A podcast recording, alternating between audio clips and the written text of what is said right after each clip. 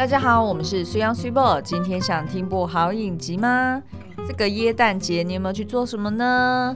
哦，好多作品要追哦。嗯、我们呃才刚开始在追这个《经济之国》第二季。对。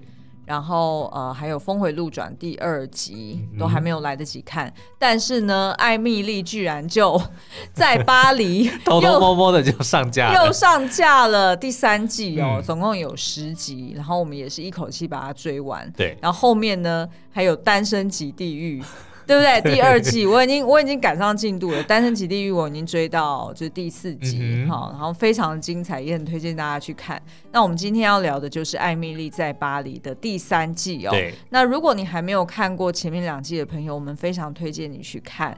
那今天呢，当然会讨论到一些剧情，但是我觉得，呃，不会不会影响你观影的乐趣啦，嗯、就并不会因为我们在讨论第三季，然后你就觉得，哎，好像前面两季是不是就不要追算了？对。但是呢，呃，因为我们要讨论的方式就是，我们今天会聚焦在情境题哦，所以跟生活或者是跟呃工作跟。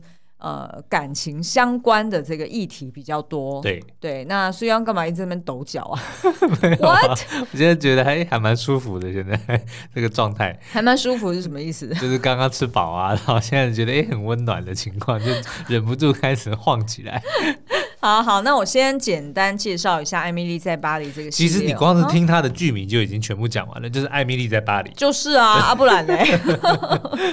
啊，它其实是一出二零二零年呃上架的一个影集哦。那后来就是每一年就上架十集。是。那以目前的状态来看呢，绝对有第四季，所以呢 不用怀疑就去追就对了。而且我之前好像看不到新闻是已经是确定说还会再有至少三季，就是。含这一季，含第三季还会有三季，所以会有三四五这样子。对的，我好像在哪里看到有这样子的新闻。我觉得很有可能呢、欸，因为不拍白不拍啊。对啊，而且其实说实在，就是他还还还就是他的这个蛮容易编写的啦，就是他的这个故事，嗯、就是他可以有他的职场线啊，然后当然还有他的这个感情线啊、嗯、友情线啊。他唯一比较现在还没有出现的是亲情，我觉得之后可能也会加吧。哦，会会，对对因为的确现在蛮多呃，就是角色们。的 family，嗯，呃，可能那些家庭背景还没有很清楚的展露出来，只有某一两个角色是有的，对，所以其实我觉得还有蛮大的发挥空间哦。那我先简单介绍一下，为什么这个故事这么容易可以被。就是不断的展开一个艾米丽宇宙哦，嗯、就是因为呢，他其实就是在描述这个女主角，就是由 Lily Collins 所饰演的呃这个 Emily，对她其实是一个就是在芝加哥作为一个行销专业者，然后被外派到。巴黎去工作一年的故事，应该也是所有这个行销者的梦想工作，就是外派到巴黎做行销。对，而且还是去那种 就是被他们的总公司给买下来的行销公司。嗯，那那个行销公司又在巴黎呢，专门就是在帮呃一些比较 prestige。对高级的 Pierre Cardin 听起来很像 Pierre Cardin 没错。对对对，他故意的，就是一些比较高高端高级的品牌去做、嗯、呃行销啦。那所以其实呢，就是对于这样子的行销专业者来说，一定就觉得说他非常的喜花。然后他又在那边做自媒体，就自己兼着做那个。就是 I G 的，呃，那叫 Instagrammer 吗？有人这样讲吗？反正就是 influencer 对对对，意见领袖。对，好像没有人在讲 Instagram，好奇怪。好，那所以呢，其实这个就是 Emily 这个角色，就是等于记录下了她在呃巴黎这几年的日子哦。那目前呢，就是当然她演到第三季，所以她在那边的。呃，工作算是很稳定了，然后但是呢，哎、欸，当然每一集还是要给他一些 challenge。第三季我觉得整个他的职场是大翻转的，对不对？呃，也，嗯，你可以也可以这样说，但是因为他的客户呢，嗯、就是差不多就是那些人，对，然后再加上呢，就是他做的，嗯，就是如果有做过行销的人，应该看了就会觉得。嗯，OK，你这样就解决了，OK，你懂我意思吗？因为他都不用执行啊，对，对，就是感觉好像就是哦，你就是讲讲两句话，然后想一些，就是把 A 跟 B，、嗯、然后 synchronize 在一起，然后把它们结合在一起，然后你做个移花的公关活动，然后就好像很成功。对，对我觉得这应该是对于所有 marketer 来说，就会觉得说 OK，如果就是行销这么简单的话，好，那呃，这出影集呢，它其实是由欲望城市的系列作品监制 Darren Star 所制呃创作，所以其实你可以想象，的确呢，它就是有。蛮多呃，譬如说有关女性意识啊，呃，女性的幽默感，或者是闺蜜情谊，那当然就是很很浓的那种都会感，好，然后再就是很很浮夸的妆法。有第三季，我觉得他这次服装还更夸张。哎、欸，我觉得第三季有点扯，因为第三季很多人都在露乳沟，哦、而且就是呃是刻意的露乳沟或。呃，小腹对，就是哎、欸，不是露小腹，那叫做露腹肌，对，就等于是说他们就是大部分的时候是有点冷的，嗯、对，就是就等于是说，就是这一次好像有刻意让他们再 revealing 一点，对，好，那当然对我而言，我看的最开心的绝对就是巴黎的 landscape，嗯，真的好美哦，对。就是拍的。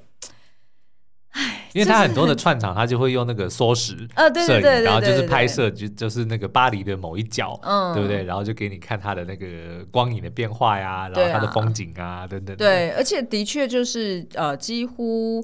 我们所知道，就我们作为观光客所知道的巴黎的那些各大景点，嗯、他们绝对都有去踩。是，所以你光看那些，也就觉得哇，值回票价。对，所以其实还是很推荐大家第三季可以去追哦。那呃，我们现在呃，可以就三个情境来讨论第三季我们看到的一些亮点，嗯、因为呢，就是呃，有一些 Emily 会遭遇到的呃。困境，其实，在我们的现实生活中，其实也遇到过，对亦或是我们如果也遇到，其实不一定会做出比 Emily 呃还要好的一些决定。嗯，所以我觉得今天可以就是聚焦在这三个情境来跟大家讨论。那我们就先休息一下，待会再回来。那呃，如果有看过第一季的人会记得哦，就是 Emily 当初呢，她可以呃，就是出国外派，其实是因为她老板 Madeline，嗯哼，突然因为怀孕而没有办法外派，所以本来这不是她的机会。诶，那如果这样子，我突然想到，她、嗯、如果是因为这一季就是她老板大腹便便出现在她面前，对对对，出现在巴黎嘛，嗯、那所以其实整个故事三季还不到一还不到十个月。就等于说他小孩都还没有出生，是没错，是没错，所以其实巴黎，Emily 并没有在巴黎待几年，是是是是是，还不到一年嘞。其实的确这样说也没错，因为第三季应该是演了一两集之后，他老板才才生度才生产，所以其实整个故事到现在还不到一年。哦，哎，你突破盲肠了，sorry。哎，但是也有可能这是第二个儿子，第三个，不会吧？好，那反正呢就是。Emily 当初有这样子的机会呢，其实是因为她的直属主管非常的信任她。然后再加上 Emily 自己本身的这个能力也很强，然后态度也很积极哦，所以她一开始来到巴黎的时候，的确都被法国人给排挤，对，因为就觉得说她是一个坏了一锅粥的这个老鼠屎，还是美国来的老鼠屎，对对对，因为我们大家就是明明就不用那么早上班，你就硬要来，然后逼大家来帮你开门，然后明明呢就是早就该要中午休息，然后你又要在那边约人家就是。呃，那叫什么 lunch meeting、嗯哼哦、所以就觉得他很他很坏人家的兴致啦，然后就有一点过头的这个就是工作狂哦。那但是呢，就是 Madeline 跟呃，因为毕竟 Emily 是 Madeline 带出来的嘛，所以其实他们两，我差点要讲成母女党，反正呢，就是这一对这个伯乐跟千里马哦，嗯、他们其实就是一样的调性。对，那所以当然他们一起合作冲锋陷阵的时候是非常好的。呃，可是呢，来到了巴黎就不这么回事，哦，因为对于这个 madam 来说，他呃那时候应该是公司出了一些状况，所以他也要来到巴黎。那那时候呢，他加入 Emily 的时候，他也是跟 Emily 当初刚来的时候一样，就非常的积极，然后非常的讨人厌。哈那那 Emily 那时候其实是试图，因为他那时候已经有经历了这个呃文化冲击了，所以那时候 Emily 其实是想要去呃开导他的老板，然后诶帮他适应这个环境。但是没想到他老板毕竟是总公司来的嘛，那他会觉得说，呃，就是当地的这个法国公司是被他们买的。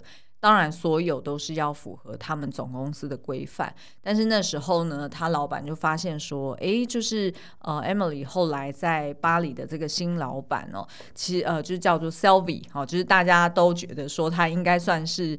呃，艾米丽在巴黎的这整整个系列影集里面，唯一最会穿着的那个女性，哦，她真的穿的很优雅，嗯，美魔女。对对对，那呃，所以就是 Sylvie 他们有他们自己做事的方式，所以可能在一些账务或者会计上面，的确是嗯。呃跟总公司的规范有所冲突，嗯，所以那时候呢，就是他的这个旧老板跟他新老板两个人就处在一个非常呃冲突的一个抗衡当中。那 Emily 夹在中间。也很难做人。那到最后呢，就是到了第二季的结尾哦，就是那一集，我记得第十集的那个标题应该是叫做“法国革命”。嗯，也就是说呢，这个呃，Sylvie 以及他这个一众啊、呃、法国同事们呢，就再也受不了这个由总公司来的搞不清楚状况的 Madeleine 这个美国人、哦。对，所以呢，就决定群起而攻之，然后就直接讲说。呃，那我们就是集体离职。哎、欸，法国革命最后是砍了那个皇后的头来祭旗的哦，那叫 Emily。所以那时候 Emily 其实是真的差一点点，她真的是吓到，然后她也她，但是她又要得要帮她原先的这个旧老板，因为她旧老板算是她的伯乐嘛。那所以其实呢，你就可以看到说，呃，第三季一开始呢，Emily 就做了一个噩梦，哈、哦，就是梦到说，就是她。想要跟她的新老呃新老板，就是想要跟他的旧老板讲说，哦，就是我新老板想要找我去他的新公司，哦、是。但是事实上，那个当初新老板其实是背叛旧老板的。然后，但是呢，他旧老板又挺着一个大肚子，很可怜的模样。然后他当初能够来到法国，也是要谢谢他的旧老板。嗯、所以呢，第一个情境题就是要问你说，就是如果今天换做你是 Emily，对，就是。你还没有从旧公司，呃，就是原先的公司离职，然后你的旧老板跟你本来感情又很好，对。可是呢，你旧老板又一直给你捅娄子，对不对？就是搞得你两面不是人。是那这时候呢，诶，新老板在外面要要创业了，然后有一个新机会了，诶，你也觉得你好不容易在这个新环境。已经适应好，哎，你的确是可以跟着新老板去走出一个新的一条路哦。那这时候你到底会怎么选择？以及当你夹在这两个老板中间的时候，你会怎么办？哦，其实我有两次蛮类似的经验，那但是呢，就是呃，都是我的原老板跳槽之后把我挖角。嗯、哦，所以反而是你。OK，救老板。对，那但是就是老板跳槽，嗯，可是公司还是想要留我，对不对？那但是我当然两次我都是选择跟我的老板走，哦，因为等于是就是当然一来是报答这个伯乐之恩嘛，嗯，那二来也是我我可能是命格里面就是专门要做这种创新的，嗯，我我很少有一份工作可以做很久，然后每一次去到新公司都是做一个新的。领域或者说一个新的职位，或者说一个新的市场，就我几乎很少是做那种守城，或者是就是去维持一个、哦、一一个市场，就是那种比较少做 routine 的工作，而是那种 pioneer。我觉得可能是我自己个性里面就不喜欢循规蹈矩，嗯、我就是喜欢去做很多的创新，然后去尝试很多东西，去自己去创造那个那些规矩。哦，所以意思就是说，如果今天你是 Emily，其实你很有可能就会跟着 Sylvie，也就是他的新老板走，对不对？你就是想说，好啊，那我们就我就跟着你在留在法国去创业，嗯，那我就离开我原先的公司。而且如果是跟着旧旧老板一起跳槽的话，那某方面又还有一些这个 security。在就是有一些安全感在嘛，因为等于是至少那些诶老板在挖角的时候，他会对你有责任啊，对不对？所以比如说他就会帮你去谈一些比较好的 deal 啊，或者说诶在在这个 offer 上面会给你好一点啊，就是他哦我明白，他知道他是挖你过去的，对，就是他也知道，然后他知道创业很辛苦，对对、嗯。其实那个 Sylvie 就是这样子蛮上道的一个老板哦，因为他其实呃他发现说他。就是自己出来创业之后呢，就是呃，因为非常突然嘛，嗯、所以他连办公室都没有，他就是把他底下的人都找去他自己家，充当办公室，对，然后那个 Luke 就在那子吃吃橘子，剥橘子皮。Sylvie 在自己床上找到橘子皮，哎，对，然后，然后才发现说，哦，原来 Luke 跑来我房间睡午觉。对，对，所以那个 Sylvie 他自己创业也是觉得说，啊，真的是很不容易啊，就是呃，在。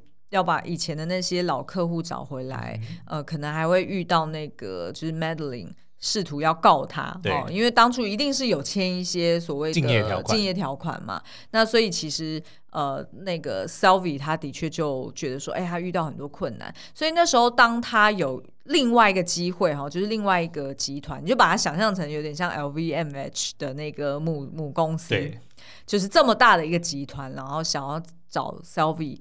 再进到他们里面，好像要做 in house 的这个呃呃呃，就是 marketing 的人。对，那那时候 Sylvie 虽然表面上很 proud 哈，就是意思说哦，我现在创业啊，我没有空，对对对。但是呢，他其实是回头马上问他底下两个下属，嗯，就问他们说，呃，你们确定吗？就是创业真的很辛苦哦，那。嗯，但是你如果跟着我去这个 LVMH 的这种大公司的话，想必他们的这个 package 是非常好的，嗯、而且假期也很多，然后当然也会呃，比起来我家工作，你们会稳定许多。对，其实我觉得那一刻，其实 Selby 只是想要说服他们说，你们不要再来我家了。对，那所以呃，Emily 的确就是都是这样子的嘛，就是这出影集的好看之处就是 Emily 她。一开始都是非常有善意哈，然后他有他自己做事情的原则，所以他都还没来得及跟两位老板说哦，就是他还不知道怎么做决定的时候，就出现了一些意外状况，然后。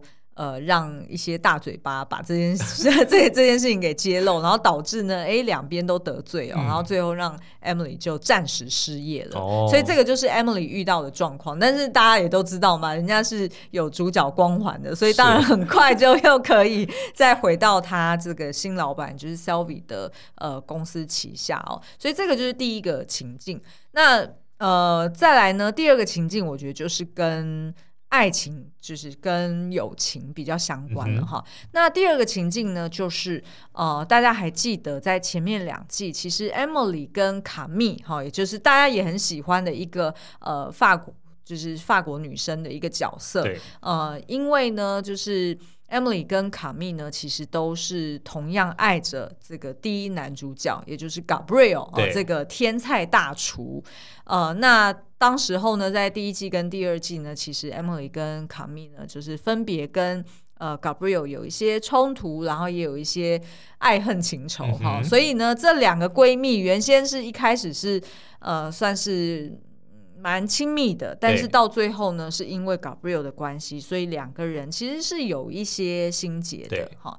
那后来呢，就是反正简而言之，就是呃，卡蜜就是回到了她原先的男友，也就是 Gabriel 的身边。那呃，Emily 呢，在这一季里面，当然也有她另外一个英国来的男朋友叫做 Alfie 哈、嗯。那看来两个人还可以呃，两对情侣还可以时常 double date，对，甚至有时候呢，其中各自有一个另一半不在，好，那剩余的人还可以结伴出去玩，嗯、好像也都没什么事，就是也不用担心的感觉哦。但是呢，哎，就在这一季，呃，原先呢是有一点像是被 Gabriel 劈腿的这个卡密呢，哎，这一次换他哈、哦。爱上了一个他自己在工作上面的一个伙伴，所以是反批，而且重点是这个反批还是一个女的。哎，对，因为呢，卡蜜她是在伊朗里面工作嘛，嗯、那刚好她就接待了一个来自希腊的女性艺术家。对，那结果没想到呢，哎，两个人一拍即合哦，嗯、的确就是呃，时常就是卿卿我我，然后也有一些情愫在。Coconuts banging，想到。Friends 那一集，对对对，没错 Rachel 跟那个 Winona Ryder，我真的很有听觉跟视觉的享受 哈。我自己也很喜欢看女女，就我觉得看，哎，这这啊，这有这这没有什么好隐藏的，对对对，就是女女就是香，我只能这样说。男男男就是男男就是哎，男男男男就是棒棒棒。好了，对我，我突然有 Russ 的即视感。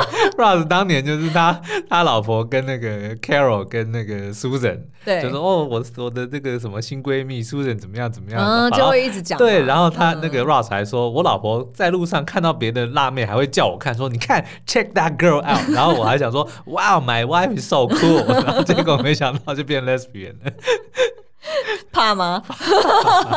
哎、欸，但是这个我觉得就是我们今天在车上在讨论的时候，怕归怕，但是呢，我觉得没有说，哎、欸，如果你去找一个男人来的打击大，就是你如果去找女生，我觉得好、嗯，我觉得呢，今天这一题其实是可以可以分成两题来讨论哦。我们先讲第一个层次，也就是你刚刚说的、嗯，就是呢，呃，卡密他劈腿的一个同性的，呃，就是同性的那。如果今天你是 Gabriel，你知道这件事情，对，你会作何感想？我觉得我会就刚就像我刚刚讲的，我会 shock，我会，但是我不一定会难过，我会讶异，然后我会好奇 why，好奇 why，对。然后你会想要问卡密说，对，就是说你说是你，你是在我之前你就是这样吗？你你就是、还是是这是最近的事情？哦，对，因为我会认为说，如果他今天假，我觉得用用卡密很奇怪，我直接用你好了。哦、就如果你今天去找一个女生，对，我就我不会去怀疑你对我曾经的那段感情，哦、我只会很好奇说，你怎么会现在会喜欢一个女生？哦，就是是什么因素促使我改变？是，所以我反而不会，我不会觉得。伤心，或者说，因为我知道说你你对我以前的这十十几年，嗯，是真的是、嗯、是 OK 的，就是、嗯、就是没有没有什么好质疑的、嗯，所以我反而好奇的是为什么会现在会喜欢一个女生，但如果你现在去找男生，对，那我会非常难过。但是你觉得？我觉得是因为这是男性的这个竞争心态？对，因为就等于说你找了跟 一个跟我一样的，一样我输给他，一样性别的，对，然后我输给他。那我问你，如果我找一个 bi 呢？你找一个 bi，不，但但他但是他的生理性别是什么？就是你在意的是生理性别，而不是他的性倾向。是，嘿，对，我觉得这很奇妙哎、欸啊。但我问你，如果我不小心跟一个、嗯、呃，就是男男同男同性恋，对。哎，这蛮妙的。我不想跟，那他可能 maybe 没有，可能因为譬如说喝醉酒，OK，一夜情还是 whatever，、嗯、反正就是不小心有 physical。好，那我请问这这一位男同性恋，他是那种非常阴柔型的那那一款吗？阴柔型你就可以，对，我就知道。我 我觉得所以重点就是在竞争心态，对，就是不能有一个是在男性的特征上面胜过我的人，我觉得是这样子，很妙。但是如果她她也是好，那她如果是一个纯、嗯、呃，如果是一个很壮的女的，欸、那我也 OK。所以我就觉得男生好像比较。怕输、嗯，对不对？比较不是怕说哦，我没有被你爱，而是说我怕我输另外那个第三者。哦、对，对，对，对，对我来讲，好，那我这边有一个蛮特别的观察、嗯，想要提出来。我不知道大家有没有看过谢盈萱跟邱泽演的《谁先爱上他的》。嗯就是那一部国片，非常推荐哦。那那一部国片里面，就是在讲说谢盈萱呢，她都已经有一个好像是国中的的儿子了哈。然后后来她老公应该是生病过世，然后她就发现说，哎，她老公居然留了一笔钱指名要给就是外面的一个男生，也就是邱泽这个角色。对。那谢盈轩当然就想要弄清楚嘛，你怎么会想要留一笔遗产在呃就是一个陌生人身上？嗯、然后后来就发现说，哦，原来邱泽是呃她老公在认识。自己以前呃的一个男朋友，然后她就去有点像是就是想要去呃弄清楚，说我老公当初爱我到底是不是真的哦，他反而想要去 clarify 的是这个，但是，我觉得这个跟我的也有点像，因为他的那个时间点很重要，对不对？对，时间点，就如果你今天是去找一个女的，就是我发现说你跟一个女人在一起，嗯、然后这个女人是在我之前你就认识的，嗯、我觉得我会难过哦。对，反那你反而不会怕说啊，会不会是你做错了什么，然后所以才影响到我去改变我的性向？所以我觉得时间点很重要啊。对啊，对对，那那我那我跟你说，嗯，那就算是今天我真的是在你之后，然后才跟一个女生在一起，你难道不会怕说是因为你做错了什么，所以让我去改变性向吗？我做错什么？但是这方面我还蛮有自信的，我应该没有做错什么，我应该做的都还蛮对的，因为你一直都在 agree with me，yes yes yes，what？我才没有说 yes。这是那个谁？谁？也是 Friends 里面 Chandler，因为他是 Joey 的邻居嘛。对。然后他每天每次就在就是有一次在，为什么不记得这段？有有就是每就是在讨论说 Joey 的这个性能力很强嘛，嗯、对。然后他的这个伴侣每次都被满意，都都都很满足他。然后那个 Chandler 有一次讨论到，就说要么就是 Joey 的性能力很强，要么就是那个女的真的很很同意他说的每一句话，因为他就一直不断的 yes yes yes。啊，这个好笑。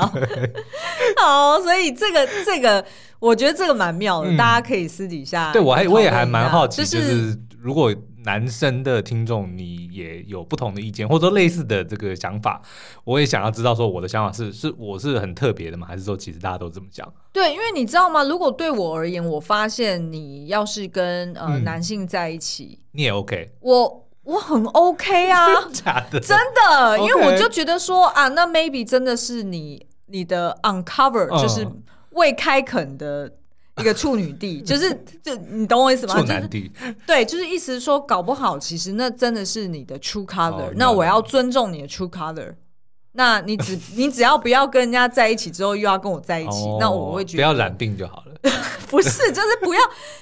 就是这个跟病无关，嗯、就是说我本来就有这样子的，对，就是这个叫做生理洁癖嘛，嗯、就等于是说你不要就是又跟别人 physically 怎么样，然后又要来跟我 physically 怎么样，嗯、这个我没有办法接受，嗯、不管对方是男或女或或他的性倾向是 bi，对，doesn't matter，OK，、对，但是我的意思就只是说，可是反而是对我来说，我我不会有像你那种感觉自己输了的感觉，哦，OK，对，就是反而是。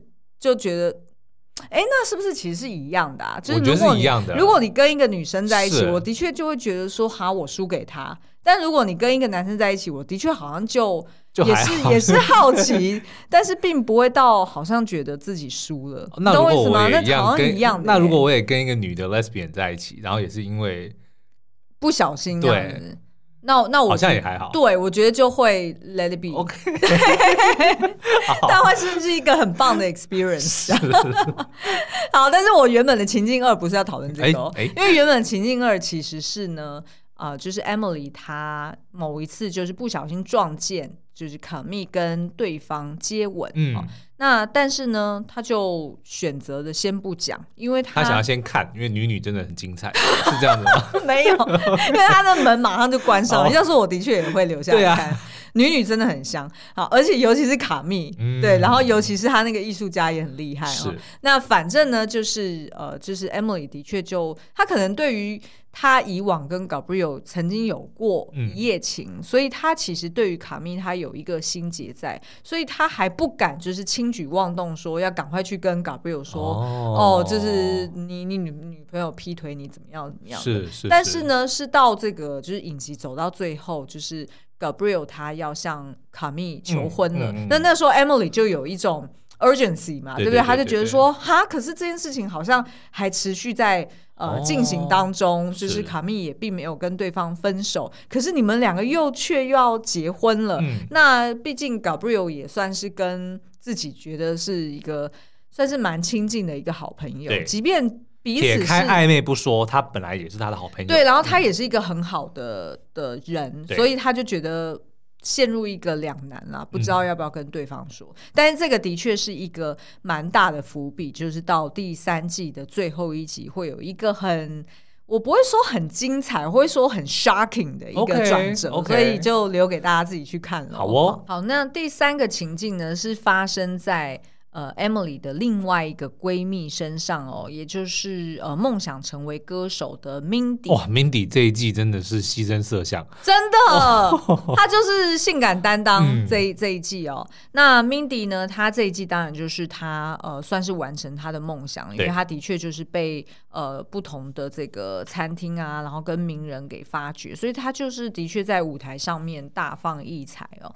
那这一集呢，她也交了一个新男友，然后这个新男友。其实是以前他好像在瑞士读书的时候的一个学长，那呃对他而言也是爱情的，算是对，哎嗯，那爱情启蒙也算是。嗯、然后其实他的确当初也有喜欢过对方，对，所以 Mindy 呢算是在这一季里面就是爱情跟事业两得意哦。嗯、但是呢，哎这这一季里面呢，当然就是所有人都跟 Emily 一定要扯上关系，就是不管是在感情还是在事业上面。那以 Mindy 的这个男新男友来说呢，哎，这个 Nicholas 他就是在呃我们刚刚说的，就是类似 LVMH 集团的这种富二代啊、哦。嗯那呃，原先呢，就是呃，Emily 就是一直很希望这个富二代，就是 Nicholas 可以跟他合作，然后诶游说了蛮久。那后来的确也成功合作，可是呢，呃，就是在过程中，Emily 对于 Nicholas 他处理一些就是人际关系。